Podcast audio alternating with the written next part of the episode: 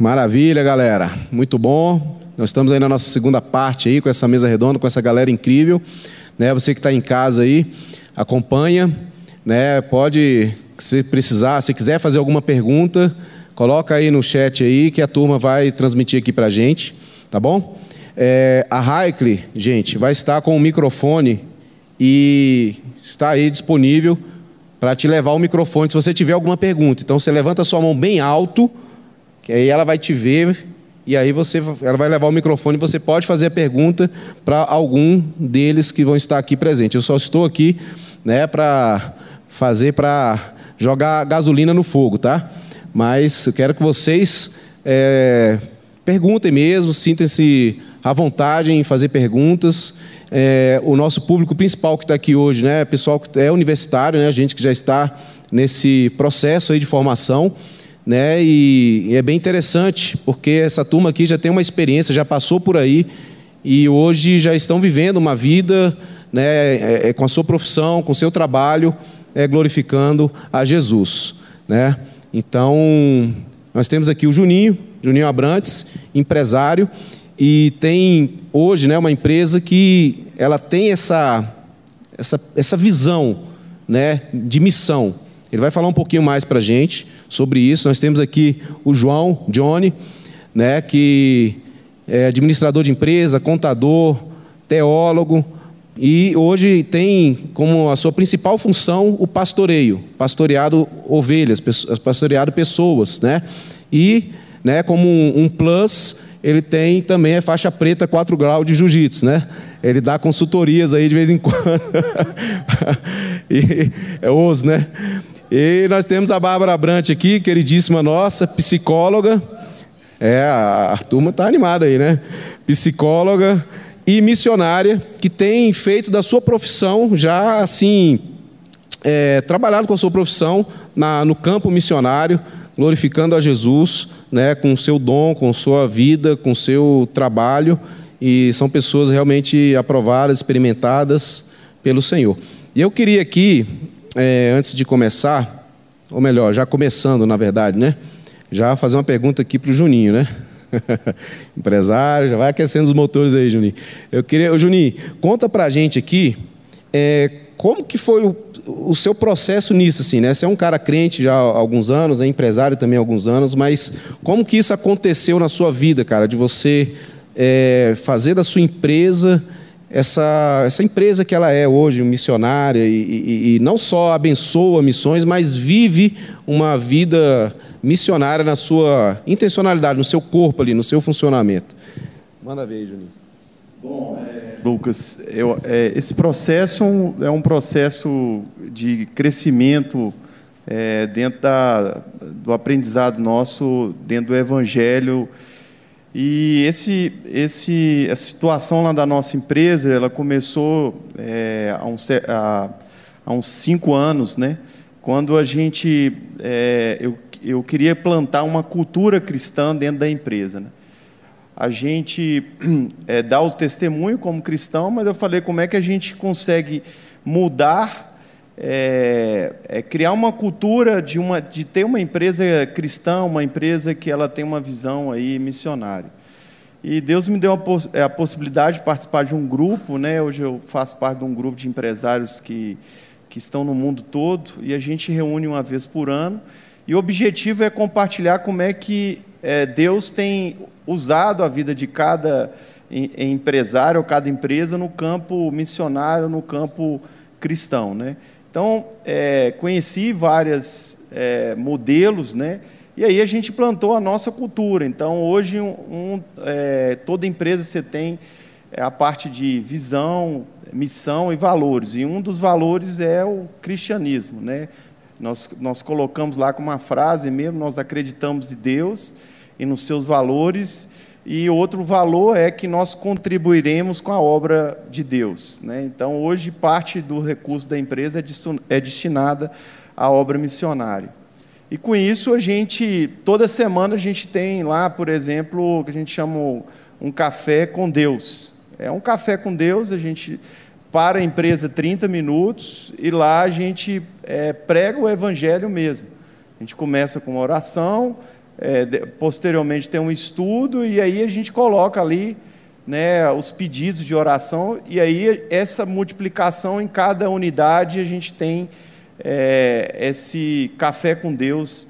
É, hoje a gente faz aqui em Belo Horizonte, no interior de Minas, no Rio de Janeiro, é, e a gente quer crescer isso em vários cantos. Então, é, eu acho que o ponto é, é, Deus gerar isso no seu coração, você estruturar isso de uma maneira que as pessoas, né, você não pode ter vergonha de, de, de, se, de se posicionar como um cristão mesmo, né, e ao mesmo tempo você colocar os valores, né, os valores né, que a gente não pode abrir mão. Então, os valores é os que estão na Bíblia. Né, a gente é, falar a verdade a todo tempo, né? E se a gente prega isso lá dentro, seja é, dentro de uma resposta que você dá, mesmo que isso seja contra, né, vai gerar um resultado ruim para a empresa. É, é, a questão do amor ao próximo, então você, quando tem alguém com algum problema, essa, essa situação ser levada ali e a gente orar por isso. Então você tem que criar esse ambiente. Né? Então a gente visitou, isso acontece em várias empresas aí, cristãs no mundo todo. Eu tive a oportunidade de conhecer uma que eles param e tem um culto mesmo, uma hora de culto. Né? São fábricas espalhadas no Brasil, eles param e lá tem um pastor que vai lá dar uma pregação e tudo, e, e os valores da empresa são é, altamente cristãos. Então você pode colocar isso, né? em relação à sua empresa. Isso colocando porque, como eu sou empresário, eu fundei a empresa e acabou que a gente é, construiu isso. Né?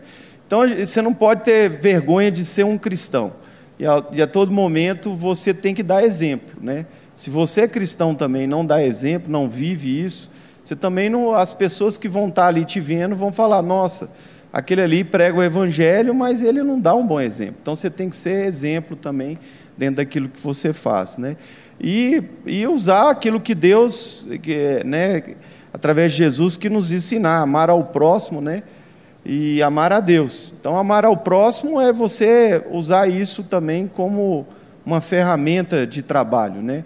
A partir do momento que, você, que as pessoas que trabalham com você se sentem amadas, se sentem valorizadas, né? e se sente é, ali que existe esse ambiente, é, é, eles vão cuidar do seu negócio como se fosse deles. Né? Então, isso. E aquelas pessoas, quando fala né, que não dão bons frutos, que não dão bom exemplo, que não foi isso, a própria Bíblia fala que deve ser cortada do seu meio e você né, tirar ali. É, é, do meio né, onde você trabalha. Então é isso. Né? Nós come comecei já há cinco anos, e é, esse trabalho dentro da empresa é a criar essa cultura. Muito bom, muito bom. Então, olha só uma percepção aqui, gente. É, Juninho é, implantou essa cultura dentro da, igreja, da, da, empresa dele. Não é só uma empresa, então, que, que tem um culto ou destina recursos para a obra missionária, mas é uma empresa que tem valores in, in, é, implantados no, na, na, sua dinâmica de vida.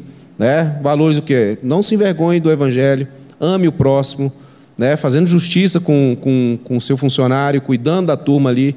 Então, é, é, é, perceba que não é somente a gente criar um, um esquema, mas é realmente inserir valores, valores que vão estar né, impregnados dentro do nosso coração e no coração do próximo. Né? Gente, é, eu queria só falar para vocês aqui sobre o livro do Maisel.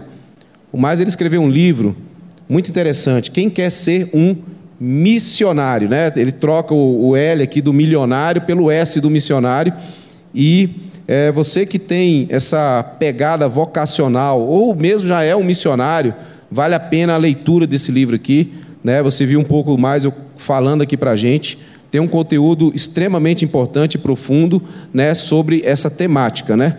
Então, esse livro aqui é importante. Se você quiser adquirir, o Paulinho vai estar ali na frente ali. Né? O Paulinho levantou a mão ali. E você pode né, adquirir o livro aqui. E comprando esse livro, você vai estar abençoando. Todos os recursos levantados com a venda dos livros, eles são investidos no Ayla Center. Ayla Center mesmo, é isso mesmo? É assim que pronuncia? um centro de atendimento, acolhimento e profissionalização e capacitação de refugiados sírios e iraquianos.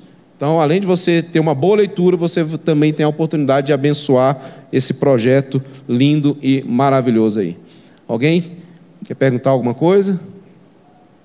Levanta a mão. Olha lá. Ó. Nós temos dois ali. Gerê, Raikle. Olha o Jeremias lá. Levanta a mão aí, Gerê. E depois tem o Danilo lá também, ó. Boa noite, irmãos. Boa noite, pessoal. Tudo bem? Boa noite, mesa redonda maravilhosa. Eu queria direcionar minha pergunta para a nossa querida Bárbara Brant. Chama. É... Porque a Bárbara trabalha com psicologia, então assim, eu estava pensando, com certeza é, a Bárbara lida no. Deixa eu tirar a máscara aqui, né? Que tá estranho que eu estou sendo filmado. Mas a Bárbara lida no consultório com várias pessoas de diversas profissões diferentes, em diversos mercados, mercados diferentes, em diversas situações diferentes. Então, você deve escutar assim, deve conhecer muito assim de cada situação, de cada vida, de cada pessoa assim. Eu estava pensando assim, hoje a gente tem uma várias necessidades assim, mas queria saber de você, assim, onde você vê que são as melhores portas do Evangelho hoje, pensando em como as pessoas elas estão quebradas mentalmente, assim. Entendeu? Não. Obrigado, Gerê.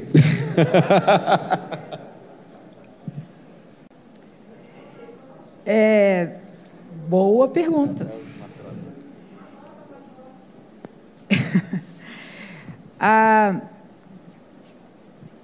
a pregação do Mais hoje foi muito interessante quando ele falou sobre o como nós estamos produzindo uh, o entretenimento de uma maneira uh, uh, aterrorizante no mundo hoje. E, e, camuflando um tanto de coisa que a, que a humanidade tem produzido individualmente. E o que mais temos para provar é a pandemia, né? Porque foi só o mundo parar, que todo mundo foi para dentro de casa, parou todas as atividades, tudo aquilo que a gente tem para fazer, e os sujeitos não sabiam o que fazer com eles mesmos, assim. Ah, gente, todos os meus colegas, eu e psiquiatria, a gente não tem mais horário para atender. É, o que, que eu estou querendo te dizer? Ah, eu tenho visto assim uma carência enorme do cuidado do indivíduo naquilo que é sistemático, assim, é, na sistematização do indivíduo. A, a gente cresceu muito em todas as tecnologias, mas o olhar sobre o sujeito, isso ficou muito carente. Então, eu vejo uma oportunidade e esse ano eu falava que eu não atendia, por exemplo, estudantes de psicologia no consultório. Eu comecei a atender esse ano, eu estou com duas estudantes de psicologia, por causa de pessoas que são vocacionadas para psicologia. É, vocacionadas para o ministério, estão fazendo psicologia para a gente estar tá conversando sobre isso. Porque a gente está precisando muito de pessoas que tenham um olhar para o sujeito. Medicina, psicologia, ah, ah, o, o cuidado é, o terapêutico em si. É, eu tenho visto muito uma oportunidade. Não só. Ah, é, não estou querendo tirar aqui das missões e do espiritual, mas eu estou falando assim de crescimento de mercado mesmo, mercadológico. Isso está crescendo absurdamente. Não sei se responde essa pergunta. Boa. Maravilha. Danilão lá. Oi, pessoal, boa noite aí. A pergunta que eu tenho é até baseada numa vivência, né? Eu trabalho numa grande empresa e a gente é, começou lá no Rio de Janeiro, né, onde eu trabalhava, a fazer um culto é, de cinco minutos. Na realidade, não era um culto, era uma oração matinal. E enquanto a gente não tinha iniciado isso, ninguém falava nada, mas apareceu o pessoal falando que a gente estava fazendo horário de trabalho. Aí nós fizemos questão de fazer antes das sete da manhã, com as pessoas que chegavam mais cedo e muitas demandas, é, para poder exatamente é, não, não dar brecha para as pessoas falarem. Então, essa pergunta é para o pastor João, acho que também tem a ver com a experiência do Juninho. É, quando você. É, nós estamos no, no, mundo numa batalha, numa guerra. E enquanto você não se é, manifesta, talvez a, a oposição fique quietinha. Mas na medida que você está num ambiente de trabalho e se manifesta como cristão, ou então numa empresa que tem valores cristãos, com certeza levantam-se pessoas que são contra. Às vezes até são bons profissionalmente, trazem resultado para a empresa, mas eles abertamente vão contra e começam a desfazer o trabalho que está sendo feito. Como é, João, né, como pastor e como empresário, e Juninho também, como, como tratar com isso, respeitar a diversidade, sem forçar o evangelho goela abaixo. Amém. Bem, é interessante que eu eu entendo isso que o mais eu falou é do evangelho todo para um, um homem todo. É, eu sempre tentei viver isso, né? Então assim, onde eu tô, eu sou eu. Então, se eu estou lá sete horas da manhã treinando jiu-jitsu com, com meus amigos, colegas na minha academia lotada, eu tenho os meus valores, eu tenho, é, eles sabem quem eu sou, né? E, e, e eu sou amigo, sou tudo, mas é, existem conversas que eu não, não me meto, existem grupos de WhatsApp que eu não apareço. Né? Eu acho que eu sou um dos poucos caras da, da minha academia que tem 400 alunos que não participa do grupo do WhatsApp da academia.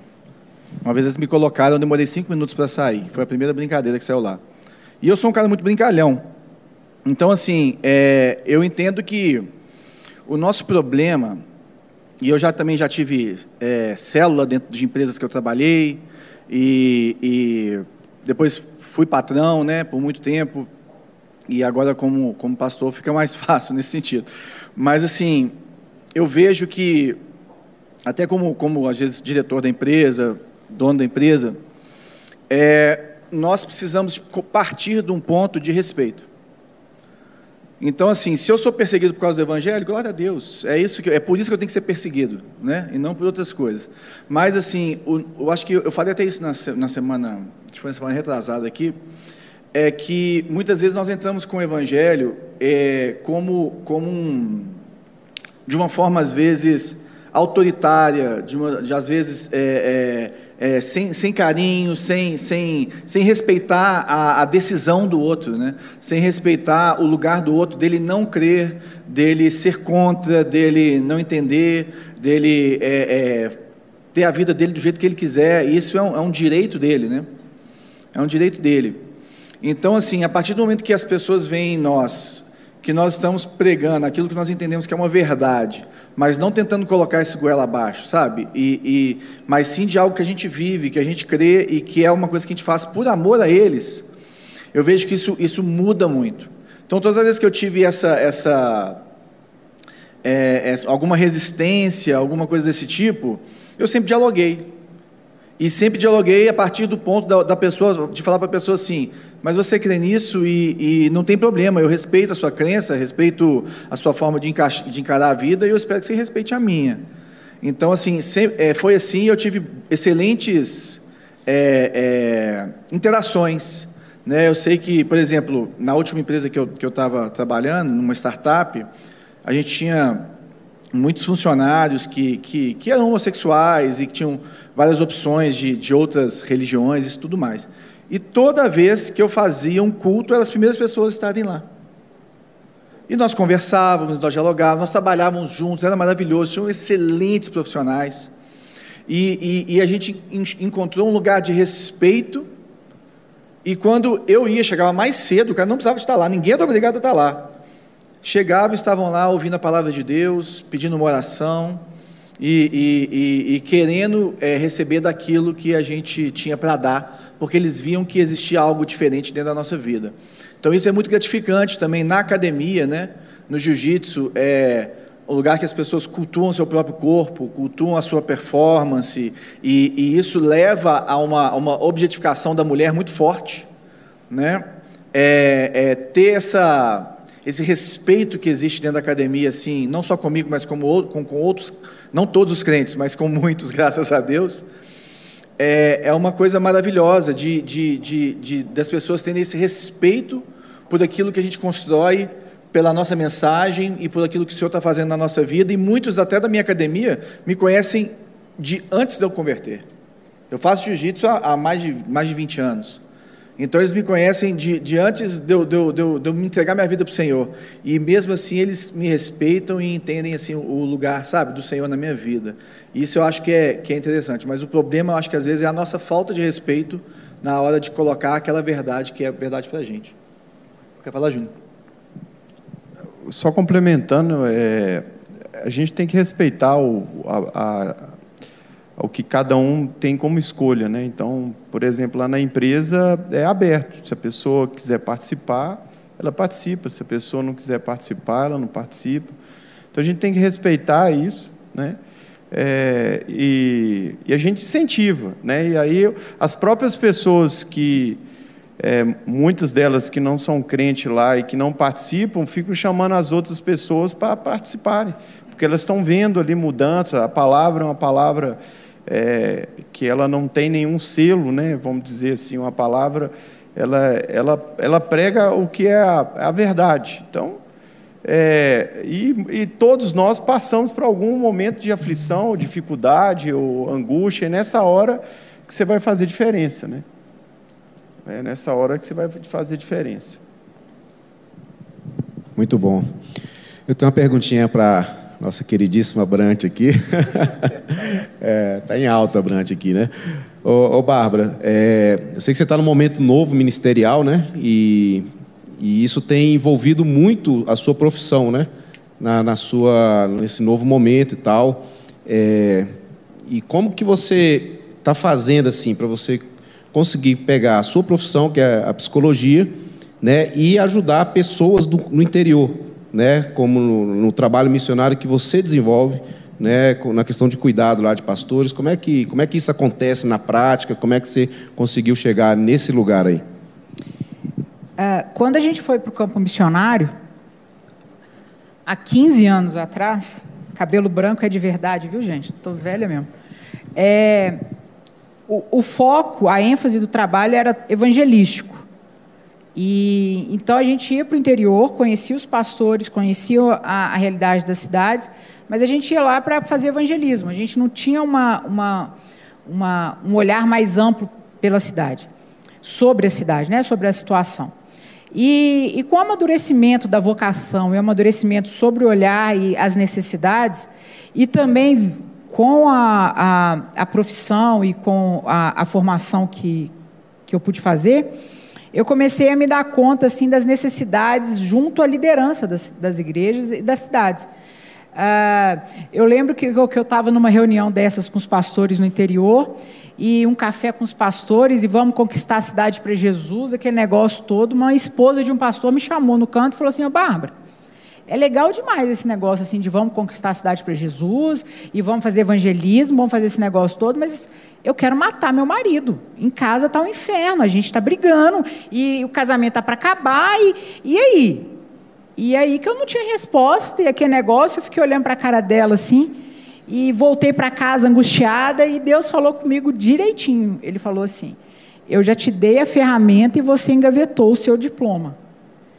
E foi quando eu me despertei para essa necessidade de estar mais perto das lideranças e estar trabalhando mais arduamente com com, com a igreja e com os pastores do que simplesmente fazer um evento na cidade. E aí o PCT começou a passar por toda uma reformulação. É, e agora nasceu o Instituto, né, que é o Instituto Mineiro de Capacitação e Cuidado de Pastores. Ah, eu montei um grupo de psicólogos e um terapeuta ocupacional. Nós estamos indo para o interior fazer acampamentos. É, é um final de semana com pastores e esposas de pastores ministrando só para eles. E eu estou também trabalhando agora, principalmente na pandemia, uh, atendendo esses pastores e aqueles que estão precisando. Assim. Uh, o cuidado ele é, ele é, ele acontece assim de uma maneira bem, bem dinâmica e orgânica, assim. Porque eu falo que na, quando sempre que eu vou para o interior, a, a, melhor parte do trabalho é minha, porque eu vou para o interior, conheço os, o pessoal, tenho muito acesso a eles. É, antes da, da gente parar agora para a pandemia, eu estava indo para o interior de 15 15 dias. Então, assim, eu durmo na casa dos pastores, a gente conversa, eu fico com as esposas, a gente, a gente tem esse relacionamento. É, então, a gente tem contato, então a gente tem um, um relacionamento dinâmico. E aí também tem os treinamentos, capacitação esse tipo de coisa. Muito legal, né? Muito bom. É, então, você viu a oportunidade de, no cuidado dos pastores, dos líderes, né, usar a sua profissão ali como bênção e ferramenta missionária, né? Que você vê que são cidades com menos de 5% de cristãos, que uma igreja que sofre né, a pressão de ser uma igreja pequena numa cidade, né, às vezes que, que, que não, a igreja não consegue desenvolver, isso adoece muitas vezes a liderança, né? E glória a Jesus, viu, Bárbara? Maravilha. Alguém? Vamos lá, gente. Cadê o povo aí? Perguntas? Ó. Oh, maravilha, olha lá. Vamos ver em quem ele vai mirar aqui. Obrigado.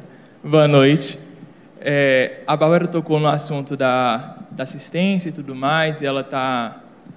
Eu, eu, eu curso, curso da saúde, faço faculdade de medicina, e eu tenho visto muito uma questão de vocação intelectual, sabe? De caminhar uma carreira acadêmica e tudo mais. E às vezes me dá um tilt assim quando eu penso em missões, porque a minha infância inteira e a minha juventude foi pensando em missão transcultural. E aí de repente eu me vejo gostando muito de pesquisa científica e querendo encaminhar por esse sentido, nesse, nessa vereda. E eu vim de uma igreja que era um pouco anti-intelectual, então tudo era muito a, a, a missão transcultural e era aquilo tudo mais. E hoje eu estou numa igreja que já é mais intelectualizada, então a minha cabeça sempre dá esse tilt, sabe?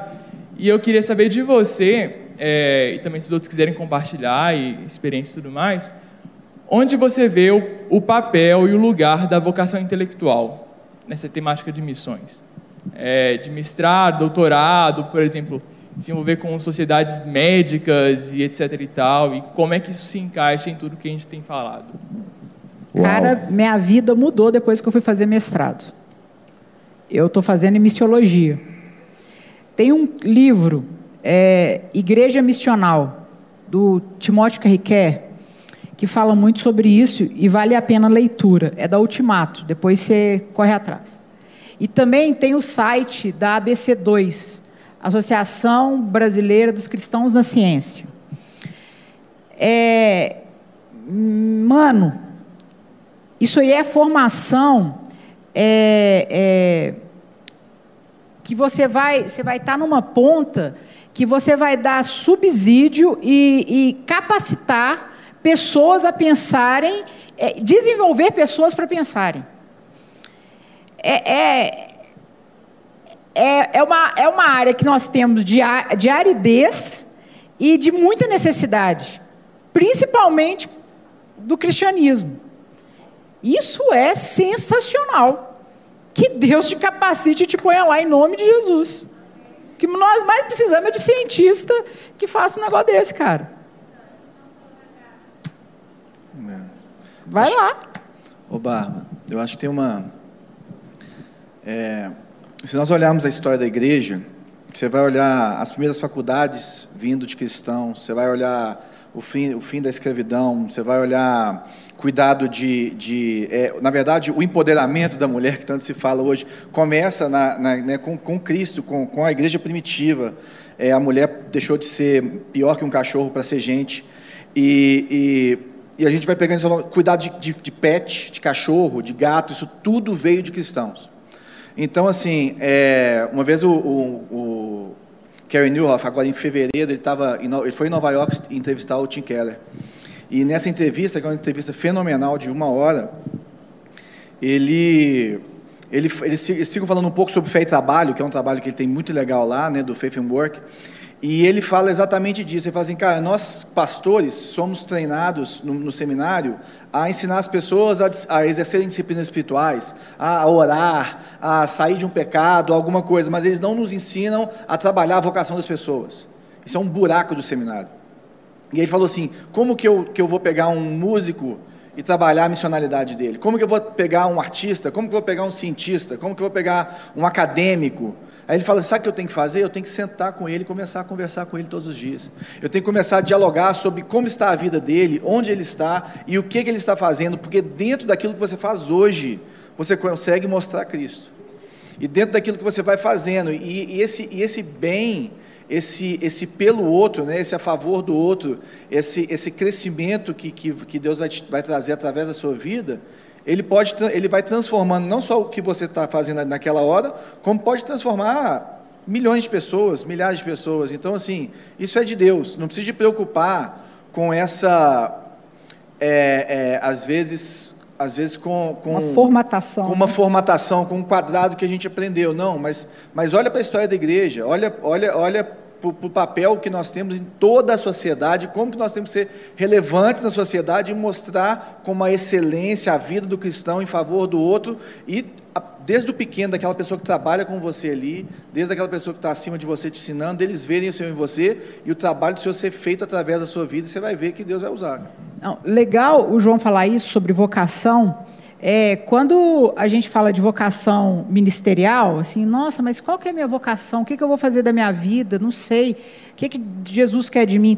Quando a gente vai pensar sobre isso no, uh, na igreja, é a mesma pergunta que o psicólogo vai fazer para você quando você está saindo aí do terceiro ano, vai fazer seu Enem, vai falar assim, peraí, é, quais as suas afinidades, os seus desejos, os seus talentos, os seus dons naturais? A sua biografia de vida está te apontando. Deus ele já está te encaminhando para isso. E o que o João falou aqui agora é, é William Carey, lá o pai das missões é, modernas, é, na Índia. O cara ele foi para a Índia é, para é, traduzir, é, aprendeu linguística, começou a traduzir um monte de coisa. Ele mudou a história da Índia. Então, assim, às vezes a gente acha que é, é muito operacional o trabalho do eu acho que a, sua questão é essa. Você está pensando que é muito operacional. Eu vou para lá porque eu preciso, sei lá, ir lá para o meio da África, começar a operar e, e, acabar com a malária do povo? Não, cara. A, a, tem, tem campo para tudo quanto é lado. E a formatação, e é isso que o João está te mostrando, é, é, sai dessa formatação que é achar que você precisa de pouco operacional e, e outra. É, é mundo, né? A fronteira do mundo hoje é transcultural, você fica tranquilo. Vai, vai nessa.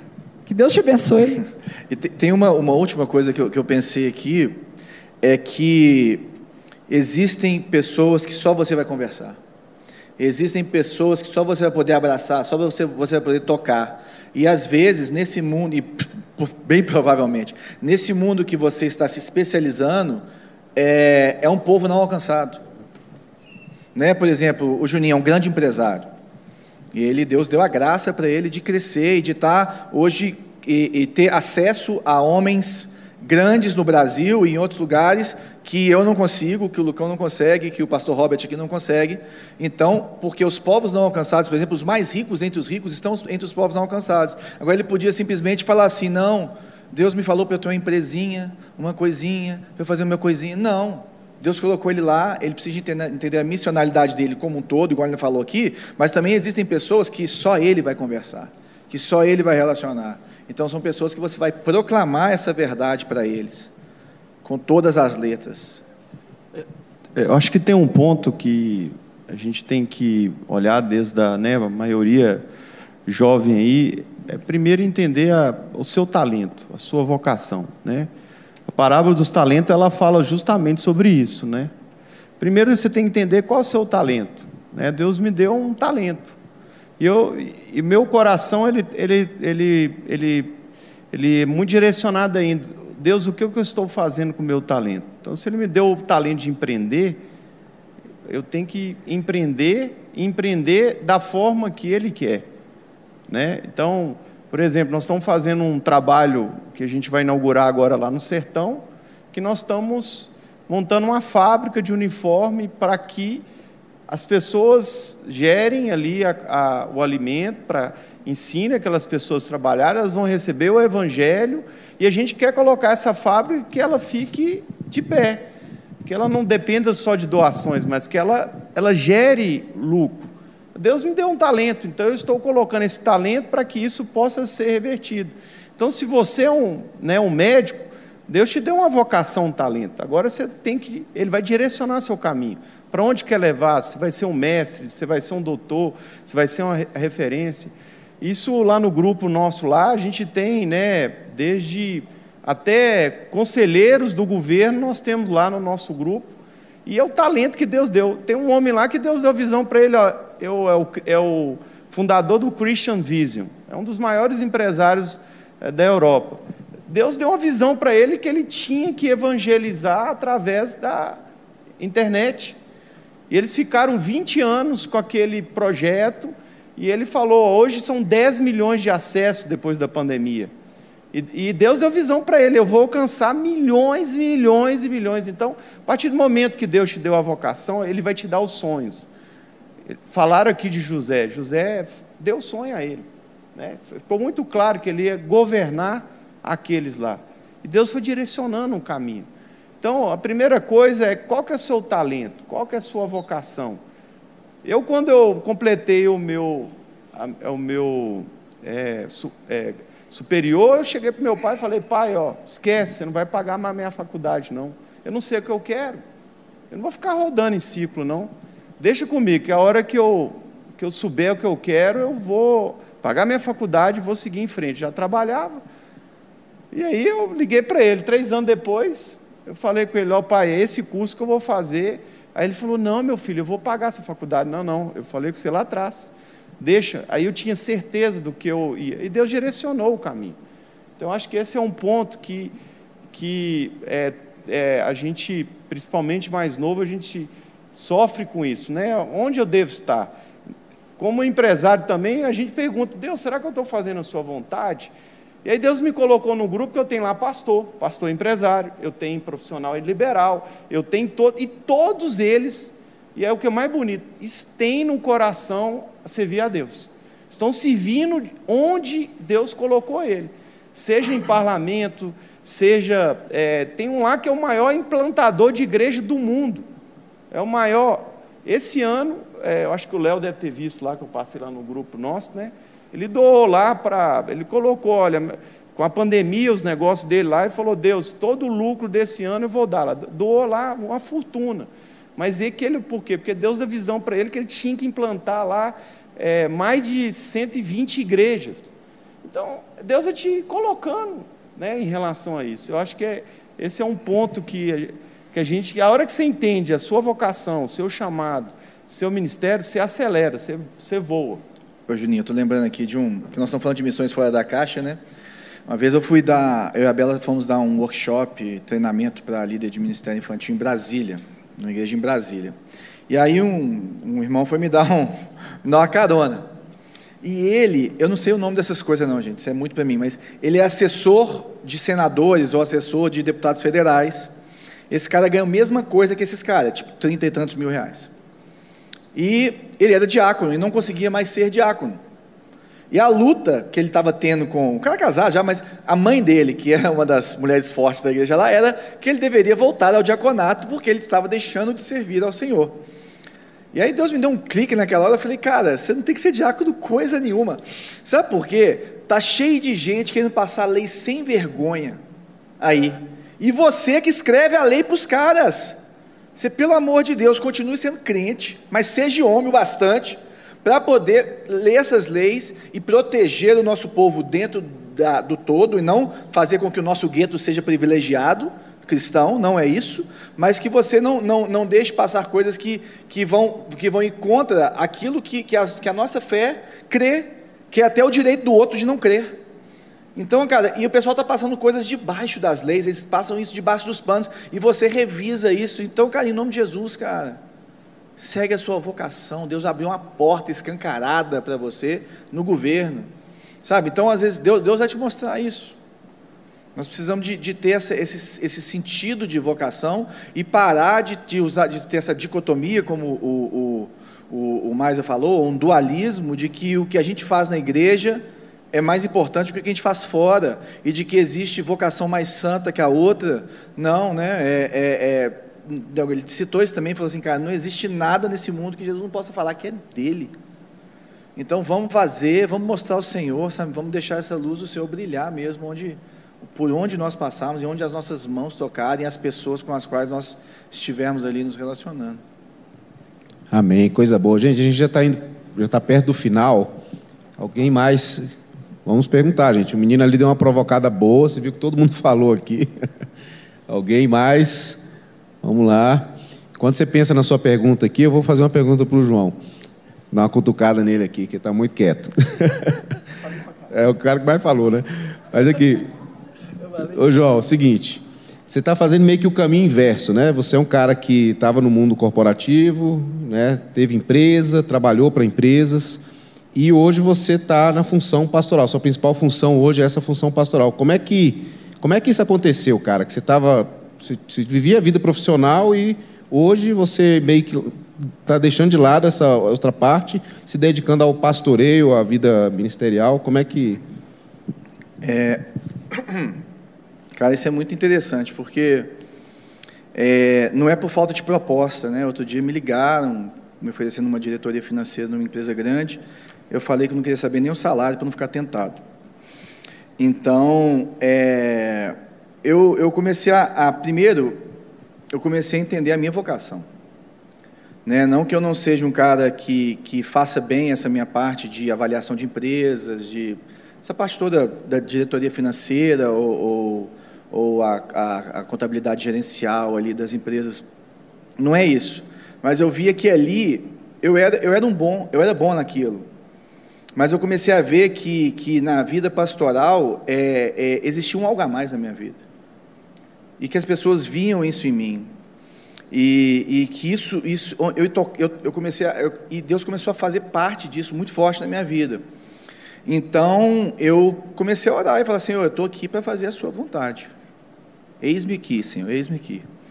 Então ele começou a falar, e uma hora ele falou comigo que era para eu sair da empresa que eu estava, que era para eu poder ficar por conta dele em 2000, durante o ano de 2019 inteiro, que foi o ano passado. E as coisas foram acontecendo, foram acontecendo, e, e, e isso tomou conta, e, e é a coisa assim. Não tem uma pessoa que me conhece bem que me fala que eu estou fazendo a coisa errada. Né, eu lembro que uma vez, há uns, alguns anos atrás, eu estava muito envolvido nessa parte startup, indo fazer curso em Stanford, tinha chegado de MIT, e, e muito conteúdo, muita coisa nova. E eu conversando com uma, uma amiga da Bela sobre essa parte de recursos humanos, de, de, de, de gestão de pessoas. E aí eu comecei a falar para ela, na nossa empresa e na igreja. Ela virou para mim e falou assim, João, o seu olho brilha mais quando você fala da igreja. E aí eu falei assim: é verdade. Só que precisa de pagar os boletos. Então, esperei Deus fazer a obra, entendeu? E aí foi isso, assim. Então, eu creio, eu creio muito na vocação. Então, eu creio muito que nós devemos caminhar para a vocação e que existe isso. Uma vez eu fui num, numa mentoria com o Bill Hybels aqui na Central, e ele falou isso muito claro. Ele falou assim: você tem três dons principais na sua vida. E se você não atuar 80, ninguém vai fazer tudo que gosta, gente. Eu não estou falando aqui esse negócio não, mas se você não buscar atuar 70, 80% da sua vida, 60% da sua vida no seu primeiro e no seu segundo dom, você vai se tornar uma pessoa miserável que arrasta. Então não adianta, não adianta. Eu converso com muitos jovens, muitos adolescentes sobre vocação. Eu falo, cara, não adianta você pegar o que dá mais dinheiro. Que, quem é você? Para que, que Deus te criou? Sabe? Porque senão, cara, você vai começar a tomar remédio para dormir, para acordar. Tem cara que é igual o Juninho aqui, ó que toma remédio para acordar e remédio para dormir e é um infeliz. Tem, é tão pobre, tão pobre que só tem dinheiro. Mas ao contrário, esse cara tem um chamado. Agora eu estou errado de querer colocar ele no meu lugar. E ele está errado de querer me colocar no lugar dele. É igual eu te falo em relação a Cristo House. Eu cara, você tem um chamado único, Lucão. Voa, meu irmão, vai lá. Então a gente precisa encontrar esse lugar. A gente precisa encontrar esse lugar de, de, de, de vocação, naquilo assim, cara, Deus me fez para fazer isso. Esse é o meu dom, cara. Então, assim, se cada um da igreja entender o seu dom, a igreja vai fazer a diferença no mundo. E eu creio muito nisso. Então, foi isso que rolou comigo. Deus foi me inundando. Véio. Ficou maior que você, né, João? Ó, oh, gente, é, o mais falou sobre verdade, né, que é o âmago da coisa, né? Acho que é aquilo que, que vai nos nortear. É o nosso telos, né? A gente precisa entender o propósito final, pelo qual a gente vive, que a gente foi criado, né?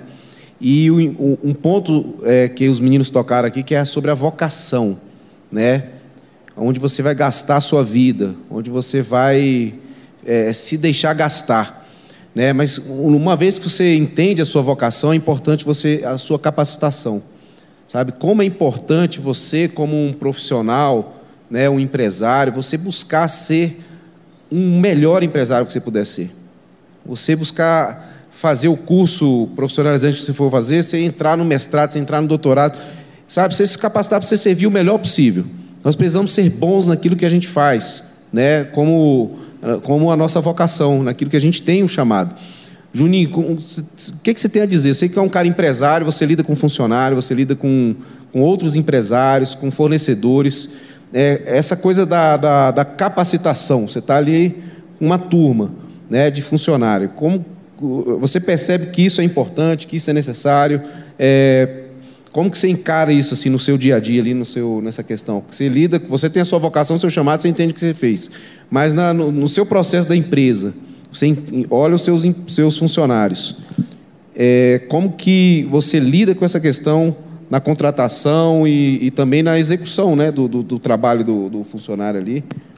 É, é, cultura na empresa é aquilo que você é, que, que move, né? É a mesma coisa dentro da igreja, né, quando você tem todo o ambiente, né, aqui tem a comunidade aí, adoração, tem é, dentro daquilo que é o chamado dela, né, da comunidade, a cultura da empresa, é a mesma coisa.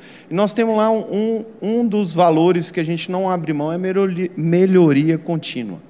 Então, você, todos têm que estar se aperfeiçoando. Eu, por exemplo, todo ano eu tenho que fazer um curso. É, é, cada um a gente promove isso lá. Se a pessoa a gente fala, se a pessoa, a gente está vendo, principalmente no, no, em alguns cargos, que são coordenadores, supervisores, é, a minha financeira lá, por exemplo, ela começou como contínua, hoje é financeira, meu braço direito. Então, assim, a gente tem que promover e mostrar assim, se você quer se destacar, se Deus te deu, eu volto a falar da palavra dos talentos. Né? Tá lá, o talento, você quer ser aquele que escondeu ou você quer aquele que multiplicou?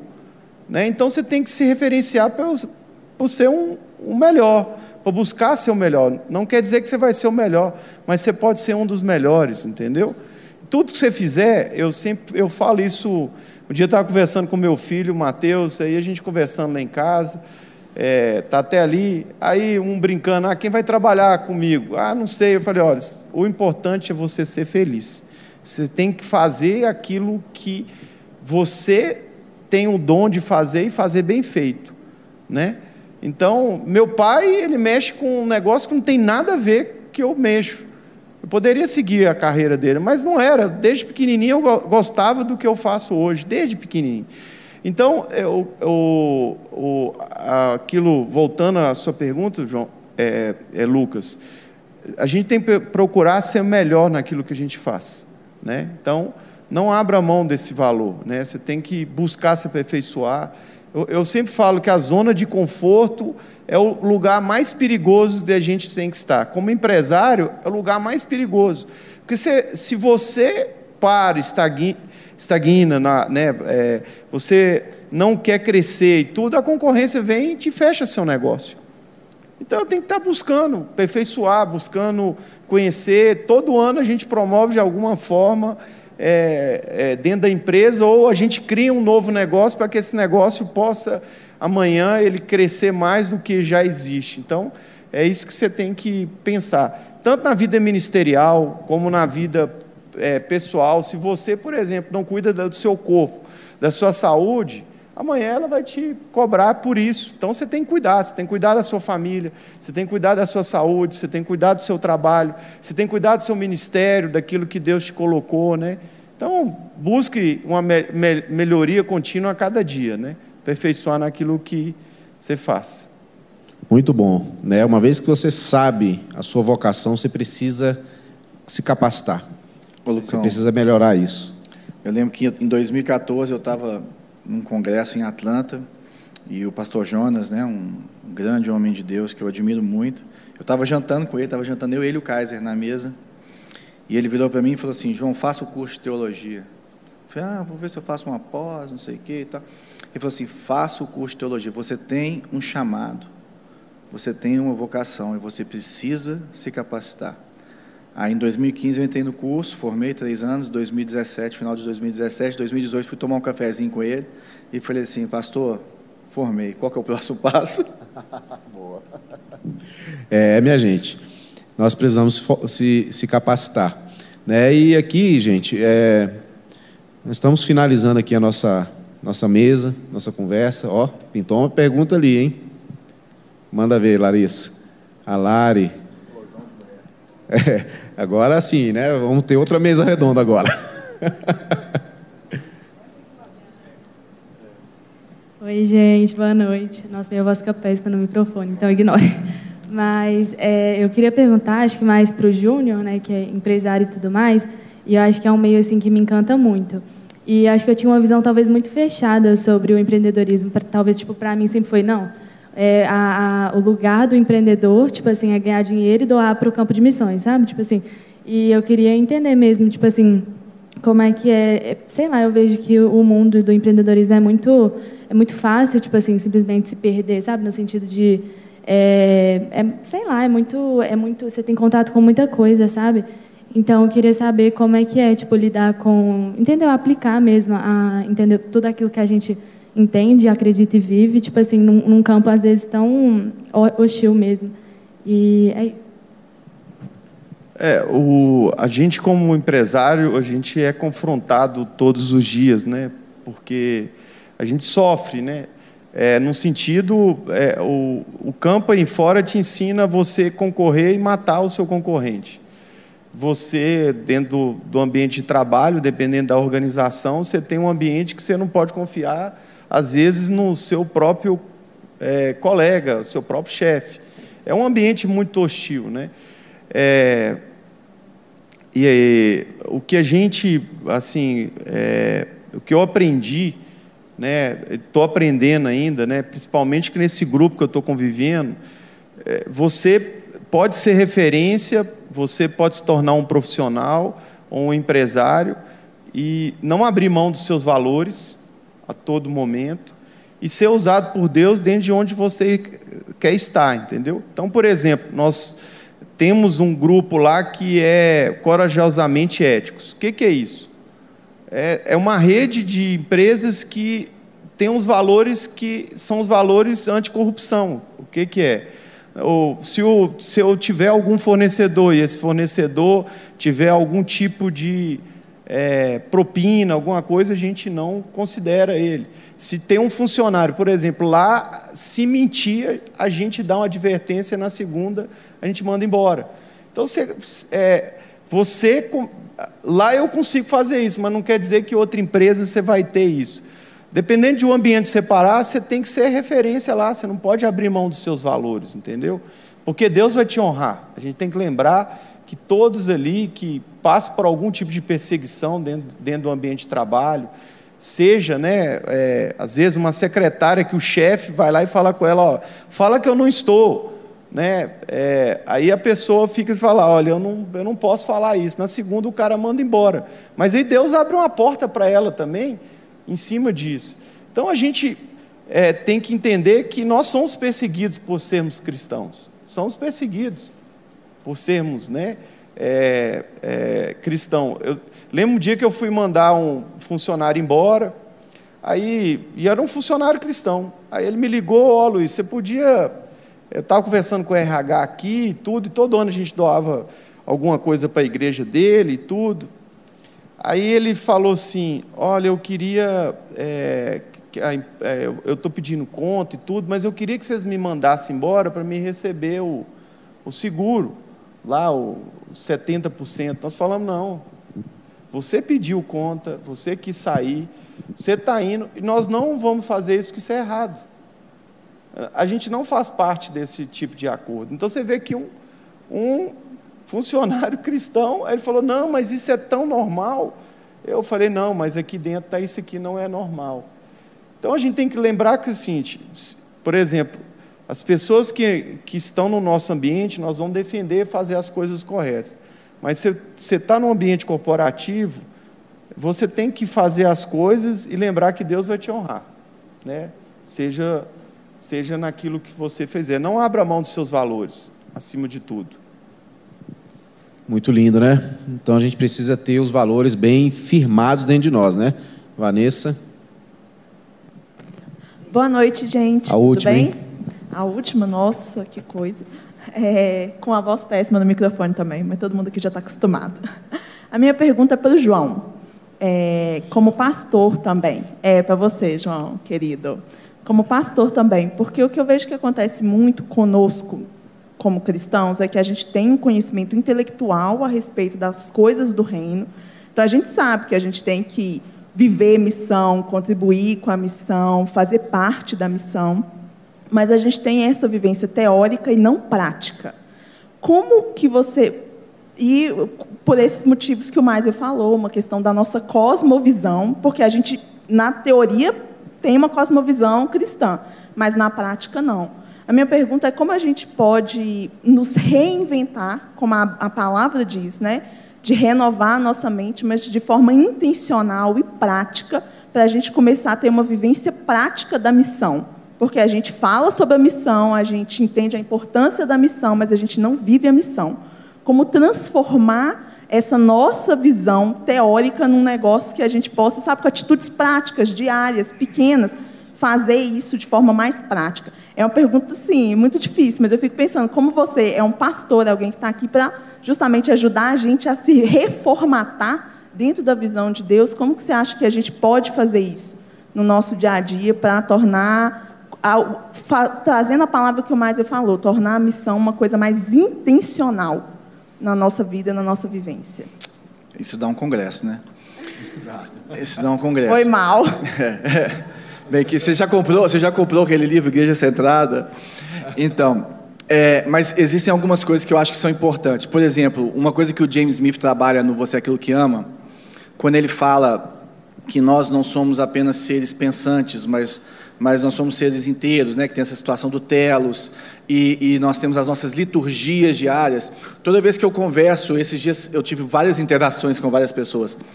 É, nós precisamos direcionar os nossos amores. A nossa questão como seres humanos é que, é que nós somos aquilo que nós amamos mesmo, no fundo. Então, você não vai conseguir. É, e a reforma protestante ela vem no momento do iluminismo. Então, talvez a gente precise de complementar ela de certo, de certa forma, porque a gente precisa, como igreja, às vezes se reformular para que a gente possa entender que nós, vamos de, nós precisamos de criar ambientes que redirecionem amores. Então eu preciso de criar ambientes que, que, em que as pessoas não vão só ser ensinadas pela palavra, mas elas vão, elas vão ser instigadas a viver a palavra. E para isso eu preciso de ler a cultura. Eu preciso de ler o que está acontecendo lá fora, para entender quais são os deuses deste século.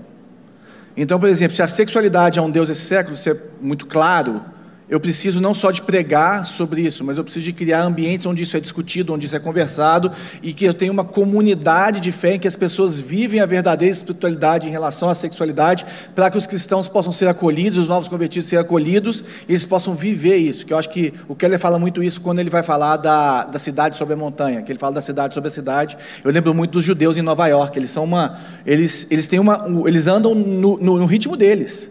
Eles estão em Nova York, uma cidade, a maior, a maior metrópole que tem, mas eles simplesmente fecham no sábado. Entendeu? Os feriados deles, as lojas deles que vendem para o mundo inteiro, tipo a B&H, que é uma das maiores lojas do mundo de, de informática, essas coisas todas, eles seguem o calendário judeu e estão nem aí para ninguém.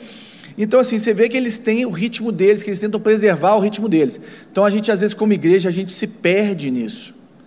Então, eu vejo assim, nós precisamos de ensinar, só que nós precisamos prestar atenção daquilo que as pessoas estão sendo ensinadas.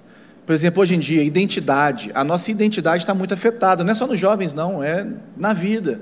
Então a igreja precisa de falar sobre o que é a identidade do crente e de pegar e cutucar a ferida, sabe? E entender que existem disciplinas espirituais que, por causa do momento que a gente vive, elas são mais caras. Por exemplo, eu estava falando isso esses dias com o pessoal que a gente estava conversando. Solitude. Solitude é uma disciplina espiritual caríssima. Só que a gente, hoje, se a gente não prestar atenção, a gente não passa tempo a sós. Com o Senhor, com a gente mesmo. Então nós precisamos, como igreja, reforçar isso. Uma outra é comunhão. Antigamente, por exemplo, a gente era igreja e conseguia ser igreja apenas com cultos dominicais, com as fileiras. Por quê? Porque as pessoas se relacionavam. As pessoas moravam perto, as pessoas elas tinham é, o ritmo de vida era diferente. Hoje em dia, se você não tem grupos nos lares, você não aprende a ser igreja.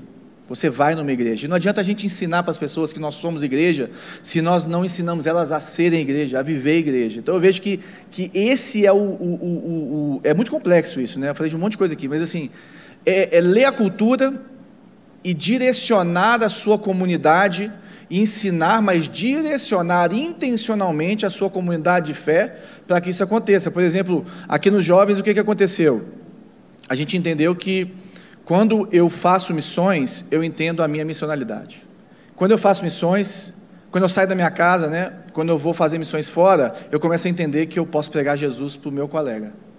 E aí nós colocamos como um valor que as pessoas que passassem pelos jovens aqui, elas tivessem uma experiência missionária. Nós temos mais de 70%, 80% do Ministério de Jovens hoje que fizeram e tiveram essa experiência. E nós vemos que essa é uma realidade viva no nosso meio, em que nós temos uma realidade em que eles sabem responder à fé dele onde eles estão e eles se entendem como missionários onde eles estão. Então, isso não veio do nada, isso vem de um estudo, isso vem de uma leitura cultural e de uma resposta que a gente começou a plantar e, pela graça de Deus, nós alcançamos. Né? A gente não faz o papel do Espírito Santo, mas nós criamos ambientes propícios para que isso aconteça. Muito bom, muito bom, gente, muito bom. Quero aqui agradecer nossos nossa turma aqui da mesa. Não tem uma mesa aqui, né, gente? Mas nosso sofá aqui, né? tem uma mesa aqui espiritual. Mas quero agradecer vocês por estarem dedicando esse tempo aqui, respondendo as perguntas, ouvindo a turma. Certamente fomos muito abençoados, né? O pessoal que está aqui, o pessoal que está em casa. Quero te agradecer porque você ficou aqui, né? Tá até agora, né? Já, já, já tem bastante tempo que nós estamos juntos. E, gente, que a gente saia daqui realmente desafiado a viver uma vida cristã sabe, integral, sabe, uma vida cristã fora da caixa, né, que realmente está fora dessa caixinha, sabe, é dicotômica, como o mais eu falou aqui, né, para ser realmente sal e luz onde a gente estiver, é né, uma vida integral.